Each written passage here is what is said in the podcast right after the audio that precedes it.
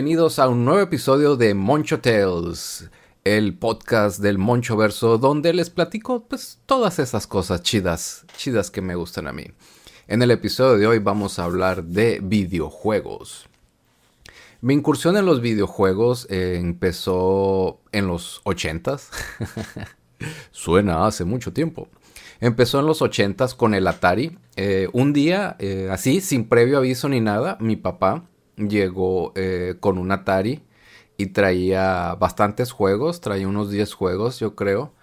Eh, pero yo para aquel entonces, no sé, tendría unos 6, 7 años tal vez, este, 8 máximo, no, no, no, no, yo creo que sí, unos 6, 7 años.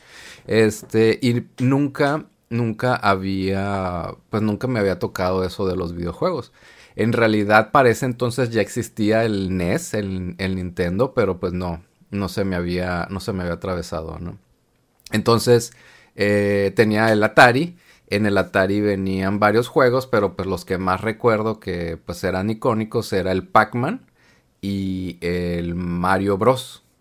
El Mario Bros, eh, no como el que conocemos Super Mario del NES y eso, era un juego, algunos a lo mejor lo conocen, donde por unos tubos salían este, tortugas en unas plataformas y Mario y o Luigi tenían que aplastarlas y eso era todo, ¿no? Esas eran las primeras iteraciones de, de Mario y de las tortugas.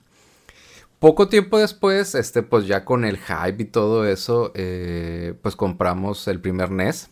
Eh, creo que en el 89 por ahí. Y, pues era un NES compartido con mi, con mi hermano. Y, pues era el que traía la pistola y todo eso, ¿no? Entonces era el boom. El boom del NES. Todavía no existía el Super Nintendo. Pero pues fue una transición, digamos, rápida, ¿no? O sea, entre que tuve el NES y luego eh, llegó el Super Nintendo a la casa, no pasó mucho tiempo, no pasaron un par de años pero pues eran como los, este, yo estaba en la primaria y eran esos tiempos en los que pues el tiempo es tan largo y tan corto como, como lo quieran ver, ¿no? Entonces, por ejemplo, los primeros juegos del NES que recuerdo fueron el Super Mario, eh, luego estaban las Tortugas Ninja, estaba Chippendale, Chippendale era uno de los que me gustaba mucho, de hecho lo, lo tenía. Los juegos de los Simpson que eran feos y difíciles, pero pues eran de, eran de los Simpson y obviamente los diferentes, los diferentes Super Marios, ¿no? Ya para cuando salió el SNES, que en realidad el SNES de cierta manera fue regalo a mi hermano, no, no, no a mí, sino como que, ah, este es el regalo de tu hermano. Entonces el SNES técnicamente no era mío, pero pues sí jugaba ahí, este, de repente venía, me acuerdo, el Super Mario World, el, el, el Super Mario All Stars, donde se veían, este, eh, los juegos del NES remasterizados. De manera paralela, a mí me regalaron un, este, un Game Boy. Cuando recién salió el Game Boy, eh, a finales de los 80 yo tenía un Game Boy.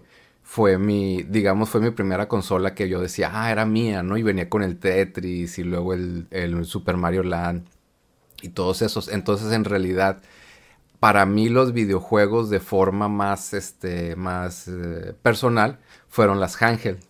Empezando eh, con, con, el Game Boy, ¿no? Y yo fui fan del Game Boy durante muchos años y tenía pues los juegos clásicos y este uno de mis juegos favoritos era el, el Link's Awakening, el Zelda Link's Awakening que fue de los eh, pues no fue el primer Zelda que jugué, pero sí fue el primer Zelda que terminé, o sea, que jugué en su totalidad y que pues eh, rompí la barrera del idioma del inglés, porque ya cuando lo tuve, pues ya aprendí un poquito más de inglés, etcétera, etcétera, ¿no? Entonces, eh, tenemos el Game Boy, tenemos el SNES, luego me acuerdo el Super Game Boy, jugar los cartuchos de Game Boy en el Super Nintendo era como que wow, mi papá me regaló el Super Game Boy en un viaje a la Ciudad de México que hizo. Y pues yo estaba bien volado porque podía jugar en la tele, este, grande, los cartuchos de, de, Game Boy, ¿no? Entonces era como que, ah, a colores, ¿no? Porque le daba cierto colorcito y luego el marco y todo eso. Luego pasó algo chistoso, este, para cuando salió el Nintendo 64, pues digamos que yo ya estaba, eh, pues en otras ondas, ¿no? En otras ondas de, de la vida, de la vida adolescente, este, guiño guiño. Y pues no, no le puse, no le puse mucho, mucho interés. Ya para cuando estaba en la universidad, para el tiempo que salió el, el GameCube, que salió el, el Xbox y todos esos, esa generación de videojuegos, mi apego a los videojuegos, digamos que volvió, pero a través de, de, la PC, ¿no? Yo hacía más PC gaming en aquel entonces porque ya tenía mi propia PC, era más, este, lo suficientemente rápida para correr videojuegos. Age of Empires era como que wow, ¿no? Y era lo, era de las cosas máximas que tenía. Y en realidad era más económico hasta cierto punto. Digo, a final de cuentas necesitabas una computadora para la escuela. Y pues conseguir juegos, pues, este, digamos que era relativamente fácil, ¿no? No tan este contrario como es como es ahora pero bueno creo que ese es otro tema diferente. Entonces eh, así viví como fan de PC gaming dejando las consolas por un lado. Y de hecho me salté también el cuando salió el Game Boy Advance eh, mi hermana tenía el Game Boy Advance y sí lo jugué pero yo no tenía un Game Boy Advance cuando salió el 10 originalmente, el primer 10 es el como que parece como, como nave espacial, como ovni. Mi hermana lo tenía también y ahí lo jugué, pero yo no, no lo tenía. Este, no fue cuando ya entré a la vida Godines que salió el 10 Lite, que salieron esas tarjetitas mágicas R4. Este, perdóname Nintendo. Esas tarjetitas pues que era como que wow, o sea, aquí ya puedo tener juegos, ¿no? O sea, sí, llegas a la vida adulta, la independencia económica, etcétera, etcétera, pero pues hay un límite. Hay un límite, tienes el deseo de gastar, pero pues no, tiene tope, ¿no? Tiene tope. Entonces sí, me pude comprar mi 10 Lite, pero pues no precisamente tenía para estarme comprando este, diferentes juegos, ¿no? Entonces, de manera paralela, eh, me compré mi primera consola de esa generación que fue el Xbox 360 eh, me acuerdo que venía con el Lego Indiana Jones, uno de los pocos juegos que he platinado porque pues como nomás tenía ese juego, pues lo jugaba mucho. Y ya poco después llegaron este, el, el Wii y, y ya para casi al final, al final, final, llegó el PlayStation 3, ¿no? Esas fueron, esas fueron mi reingreso a los videojuegos en esa, en esa este, generación. Y pues también era un mix, ¿no? Entre el juego, digamos, comprado y el no comprado, ¿no? Eh, poco después, eh, ya para la siguiente generación, pues digamos que la situación económica cambió. Entonces ya había como que una, ah, este, me puedo comprar la consola y me puedo comprar el juego. Y pues también llega, llega un límite, ¿no? Llega un límite en el tiempo que tú le aplicas y el esfuerzo que tú le aplicas, digamos, a hacer que tu consola funcione con juegos este, no legítimos. Y el tiempo en realidad que le puedes este, invertir, ¿no? Y pues también llega un punto en el que pues digamos el poder adquisitivo cambia y pues gastar en unos cuantos juegos pues no, no te afecta, ¿no? Eh, te lo puedes permitir, como dicen. Entonces, eh, ya para esas generaciones, para el PlayStation 4, eh, yo tenía así como que la incertidumbre, ¿no? La guerra de las consolas y que cuál vas a agarrar primero, si el Xbox o el PlayStation 4, luego que si cuál vas a agarrar, el PlayStation 5 o el Xbox. Y en realidad siempre a partir de, la generación del Xbox 360 en adelante, todas las consolas las he este, comprado, ¿no? Eh, cambia un poco como que cuál es tu consola principal ahorita si me preguntan mi consola principal, eh, consola grande, es el PlayStation 5. Sin embargo, este, el Nintendo Switch lo juego mucho. Pero el Nintendo Switch, ¿es handheld o es consola?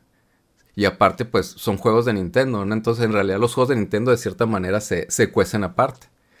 Y pues de manera paralela con las, con las portátiles, pues también tuve PSP, luego tuve el PS Vita, tuve el 3DS, el New 3DS y todo eso. Y digamos que ahorita quedaron ya más rezagadas como ya este, parte de la colección retro. Que, ese sería un, buen video de YouTube, este, mostrando mis consolas retro portátiles. Y, y, ahorita pues es, este, es una campechaneada. ¿Por qué? Porque llegamos al punto tecnológico donde el PC gaming puede ser portátil a una calidad este, más que aceptable, ¿no? Entonces tengo el Steam Deck y en el Steam Deck juego juegos que puedo jugar en la PC también y los campechaneo de la misma manera que juego la Switch en, en portátil o en la televisión, ¿no? Entonces, este, las opciones ahorita son varias, ¿no? El tiempo es siempre el límite. Y aún así me encuentro regresando a jugar este en mis consolas retro, en mis consolas viejas. Eh, porque pues hay un cierto, hay un cierto grado de, de familiaridad. Recientemente compré el Analog Pocket que te permite jugar cartuchos este, de Game Boy originales. Y pues es, un, es una nostalgia bastante, bastante grande el hecho de poder recordar que juegos que jugaste hace más de 30 años, los recuerdas, este, los trucos, las escenas, los pases, y aún así te permites jugar los nuevos juegos, ¿no?